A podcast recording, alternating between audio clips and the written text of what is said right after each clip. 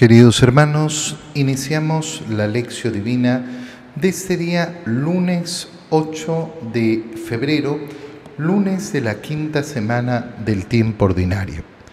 Por la señal de la Santa Cruz de nuestros enemigos, líbranos Señor Dios nuestro, en el nombre del Padre y del Hijo y del Espíritu Santo. Amén. Señor mío y Dios mío, creo firmemente que estás aquí que me ves, que me oyes, te adoro con profunda reverencia, te pido perdón de mis pecados y gracia para hacer con fruto este tiempo de lección divina. Madre mía Inmaculada, San José, mi Padre y Señor, Ángel de mi guarda, interceded por mí. Después de haber pasado varias semanas, las primeras semanas de este tiempo ordinario leyendo la carta a los hebreos, hoy día iniciamos la lectura del libro del Génesis. Iniciamos con el capítulo 1, versículos 1 al 19. En el principio creó Dios el cielo y la tierra. La tierra era soledad y caos y las tinieblas cubrían la faz del abismo. El Espíritu de Dios se movía sobre la superficie de las aguas. Dijo Dios, que exista la luz, y la luz existió. Vio Dios que la luz era buena, y separó la luz de las tinieblas. Llamó a la luz día y a las tinieblas noches. Fue la tarde y la mañana del primer día. Dijo Dios que haya una bóveda entre las aguas, que separe unas aguas de otras. E hizo Dios una bóveda y separó con ellas las aguas de arriba de las aguas de abajo. Y así fue. Llamó Dios a la bóveda cielo. Fue la tarde y la mañana del segundo día. Dijo Dios, que se junten las aguas de debajo del cielo en un solo lugar y que aparezca el suelo seco. Y así fue. Llamó Dios tierra al suelo seco y mar a la masa de las aguas. Y vio Dios que era bueno. Dijo Dios, verde la tierra con plantas que den semillas y árboles que den fruto y semilla según su especie sobre la tierra. Y así fue. Brotó de la tierra hierba verde que producía semilla según su especie y árboles que daban fruto y llevaban semilla según su especie. Y vio Dios que era bueno. Fue la tarde y la mañana del tercer día. Dijo Dios que haya lumbreras en la bóveda del cielo que separen el día de la noche, señalen las estaciones, los días y los años, y luzcan en la bóveda del cielo para iluminar la tierra. Y así fue. Hizo Dios las dos grandes lumbreras, la lumbrera mayor para regir el día y la menor para regir la noche.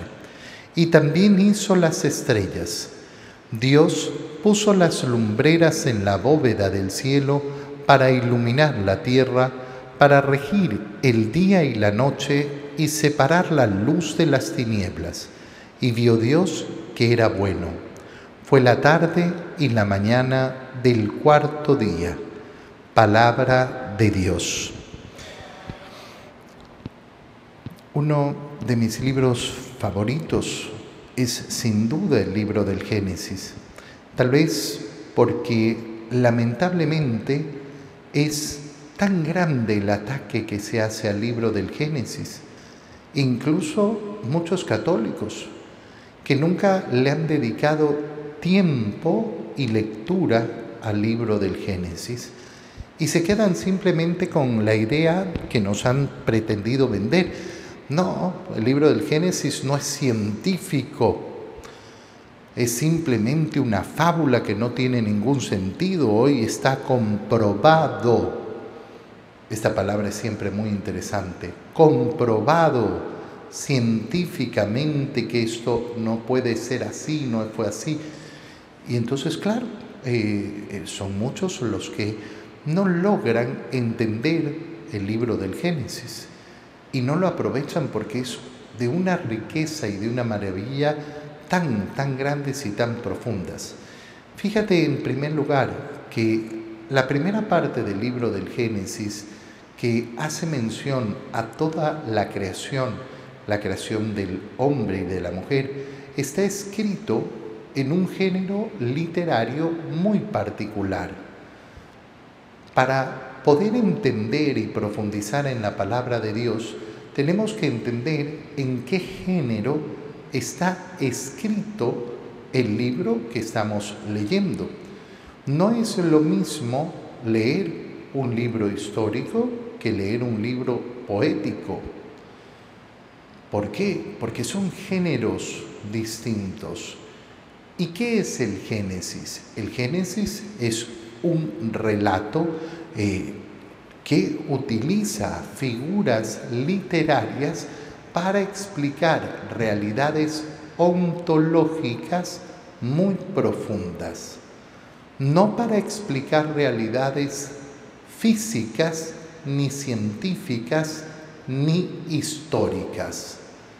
¿Qué no es el libro del Génesis? El libro del Génesis no es un libro de ciencias naturales.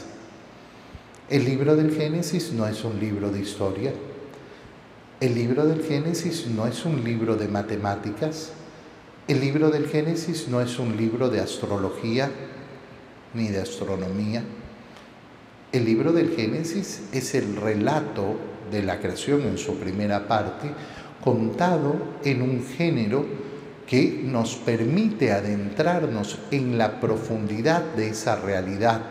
Por eso he usado la palabra ontológica sobre la misma esencia del ser haciéndolo con eh, imágenes que podamos alcanzar, porque si no, no podemos. ¿Cuál es el principio básico? Nadie ha contemplado la creación. Nadie la ha contemplado. Por tanto, nuestros ojos, ningún ojo de ningún ser humano, ha experimentado la creación y nadie ha podido reproducir la creación. Esto es muy importante porque cuando hablamos en ámbito científico de que está comprobada la teoría del Big Bang, por ejemplo, que está comprobada la teoría de la evolución, hay que tener mucho miedo. Hay que tener mucho miedo a personas que no son científicas entonces porque un verdadero científico no habla de comprobación de aquello que es una teoría. Aquello que es una teoría es una teoría. Y no se ha comprobado a nivel científico por una simple razón. Nadie ha rehecho el universo. Nadie ha podido hacer un experimento en el cual replique nuevamente el universo. Fíjate qué bonito además darnos cuenta de ciertas realidades que llaman mucho la atención. La teoría del Big Bang, que es una teoría, eh, ¿quién la formuló? Nadie se acuerda quién la formuló. Hoy en día todos hablan, no, si la, Biblia está equivocada porque lo que existió fue el Big Bang. La teoría del Big Bang la propuso un sacerdote un sacerdote que se dedicaba al estudio, a la ciencia. Y cuando publicó su teoría, ¿qué fue lo que sucedió en la comunidad científica internacional? Que lo insultaron, lo menospreciaron, dijeron que era una tontería, que en ese momento además mm, la mejor forma de hablar de la existencia del universo era decir que el universo había existido desde siempre, no había tenido comienzo y se acabó. Y claro, esa respuesta al ser humano simplemente no le satisface. ¿Por qué? Porque ve el cambio, el movimiento, en el universo. No, esto ha estado aquí desde siempre, no, no, no, no, no necesitamos hablar del Génesis. Y justamente esa teoría del Big Bang les parecía muy rara, muy mala, muy peligrosa. ¿Por qué? Porque se acercaba mucho al relato bíblico, justamente a las palabras que acabamos de leer. Y entonces, claro, una teoría en la cual efectivamente se va dando esa creación del Señor en pasos, se va dando por etapas. Por eso es que la lectura del libro del Génesis con la teoría del Big Bang no tiene ninguna contradicción. Ninguna.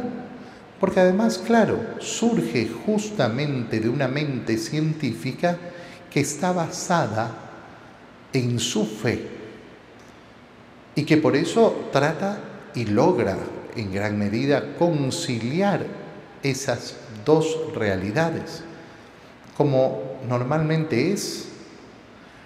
La fe no está reñida con la ciencia, es la ciencia la que muchas veces quiere reñirse con la fe, pero la fe no, no está en contra de la ciencia. Imagínate, si la fe estuviera reñida con la ciencia, no existirían universidades. Porque las universidades, esos centros de estudio, ¿dónde surgieron? Surgieron en el seno de la iglesia. Surgieron en el gran compromiso con la verdad que tiene aquel que ha conocido al Logos encarnado, a ese razonamiento, a ese raciocinio de Dios que se ha hecho hombre. Entonces, un católico nunca le tiene miedo a la ciencia ni le tiene miedo al conocimiento, todo el contrario. Lamentablemente nosotros nos topamos hoy en el mundo con no una verdadera ciencia en muchos casos, sino con lo que se llama cientificismo, una falsa ciencia que pretende promulgar verdades absolutas a partir de argumentos sumamente, sumamente equivocados y que no cumplen con las características científicas. Fíjate bien porque esto es bastante sencillo al final. Cuando a mí me dicen, a mí, un ser pensante, una persona que tiene un raciocinio, que contempla el universo, que ve esta maravilla en la cual vivimos, y me dicen, mire, esto es el resultado de una creación realizada por un ser inteligente. Esta idea no es simplemente una idea mitológica, rara, eh, donde yo no puedo dar explicaciones, entonces me inventé una fábula. ¿Por qué? Porque no tenía posesión de una ciencia. No, mira, la ciencia parte de la observación esa observación razonada. Yo me encuentro con un puente sobre un río. No conozco quién lo ha hecho. Si una persona me dice, mira, esto surgió espontáneamente a lo largo de millones de años eh, por el eh, devenir de eh, la mezcla de materiales que fueron armando este puente, Sí, sí, parece una explicación, ¿no? Y en cambio me dicen, mira, este puente lo construyó un hombre que pensó, que ideó una manera de cruzar de un lado al otro lado. ¿Cuál de las dos alternativas me va a parecer más racional? Obviamente la segunda. Mucho más racional. Es decir, claro, hay una inteligencia aquí detrás ¿Por qué? Porque el ser humano no es capaz de creer en tantas casualidades una detrás de la otra. Cuando a mí me dicen que yo tengo que pensar el universo y la existencia y la vida del hombre como el resultado de casualidades una tras otra. Y no estamos hablando una casualidad, no, no.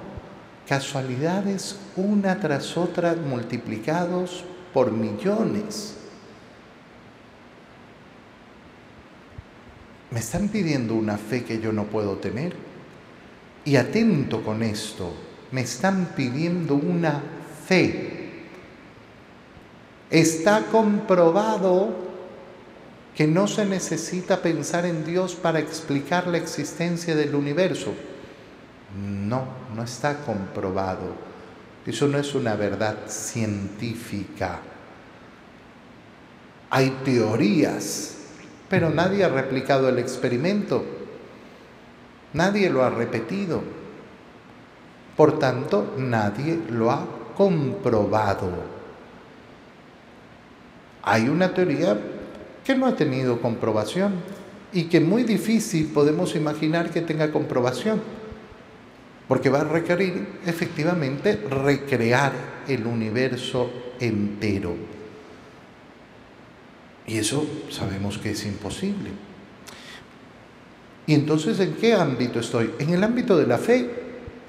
Me dan una teoría y ¿qué tengo que hacer yo? Creer en ella porque no está comprobado. No es la hipótesis de que 2, más 2 es 4 y que está comprobado.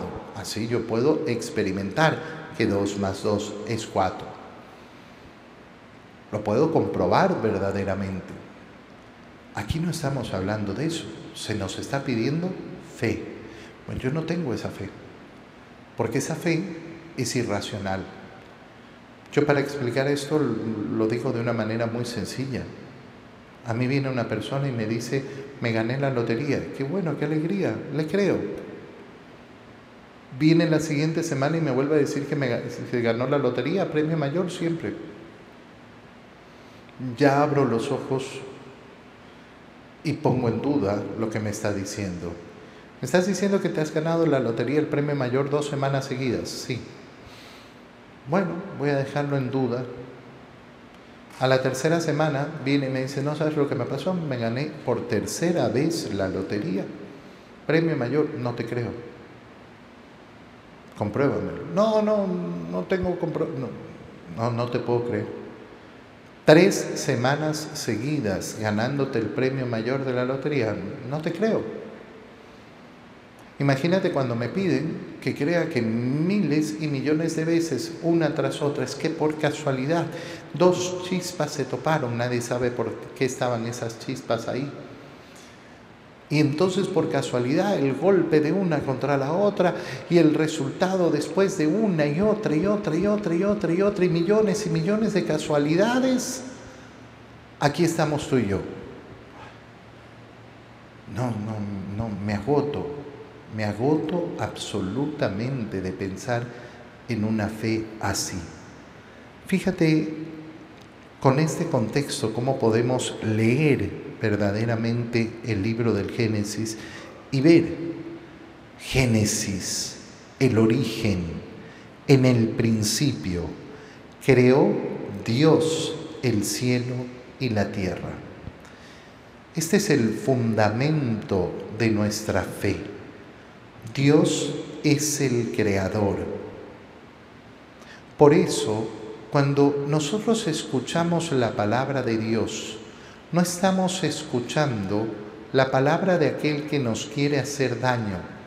Estamos escuchando la palabra de aquel que nos ha hecho, aquel que sabe cómo nos ha hecho y aquel que sabe para qué nos ha hecho. Los mandamientos del Señor, por eso, son el manual de instrucciones a sus criaturas, para que sepamos efectivamente cómo operar esta creación, cómo manejar esto que Él ha diseñado. Y de ahí lo que se ve es justamente un proceso la tierra era soledad y caos, las tinieblas cubrían la faz del abismo, y el Espíritu de Dios se movía, aleteaba sobre las superficies del agua. Ese espíritu de vida, ese espíritu que efectivamente va a transmitir esa esencia de todo ser vivo, esa esencia vital, sin la cual no hay esa vida. Y de ahí efectivamente empieza esa narración en la cual, ¿qué es lo que destaca? Dijo Dios. ¿Cuál es el acto creador que realiza Dios? Decir. La palabra del Señor es la que crea, la que realiza, la poderosa, Claro, cuando nosotros vamos al libro del Evangelio de San Juan y escuchamos cómo San Juan ha escogido exactamente las mismas palabras de este libro para iniciar, Génesis, en el principio, en el, en el origen. En el origen, en el primer libro de la Biblia, Dios dijo y se hizo.